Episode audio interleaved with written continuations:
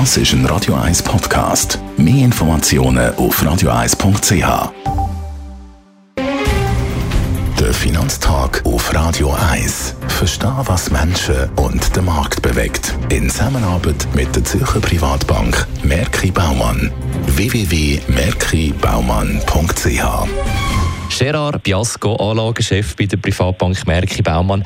Wir reden über das Gold. Was hat Gold in der ersten Jahreshälfte unterstützt? Im ersten Halbjahr haben wir zwei Entwicklungen gesehen, die für Gold meistens positiv sind. Und so hat sich das auch im ersten Halbjahr ausgewirkt. Wir haben eine Dollarschwäche. Einerseits, das ist für alle Rohstoffe gut, auch für Gold.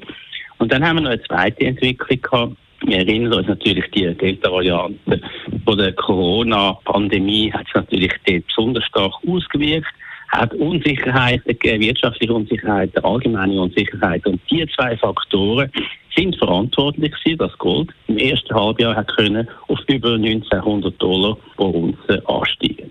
Warum ist das Gold seit Mitte Jahr volatiler geworden? Ja, es ist genau so ab, ab Ende Juni gewesen, dass die US-Zentralbank eigentlich angekündigt hat, sie werde ihre Geldpolitik ein bisschen ändern und zwar weniger expansiv ausrichten, weniger Obligationen kaufen. Die Pläne hat es bekannt gegeben.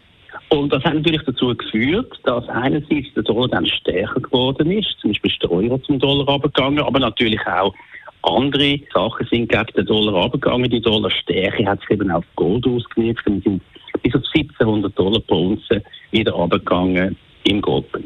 Abschließend, was für Faktoren können Gold mittelfristig begünstigen?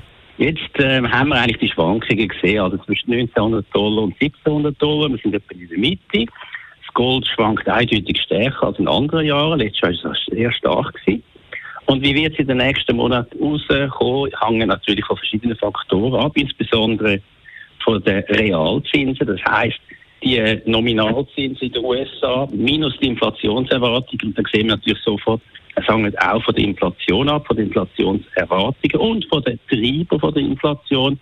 Das kann zu einigen Veränderungen, Schwankungen führen.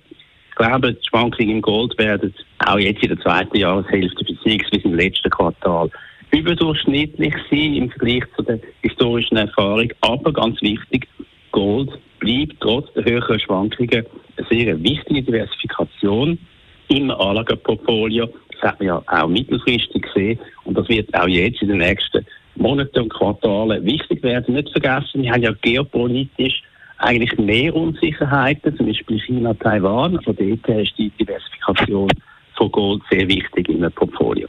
Besten Dank, Gerard Biasco, Anlagechef bei der Privatbank Merki Baumann. Der Finanztag gibt es auch als Podcast auf radioeis.ch. Präsentiert von der Zürcher Privatbank Merki Baumann. www.merkibaumann.ch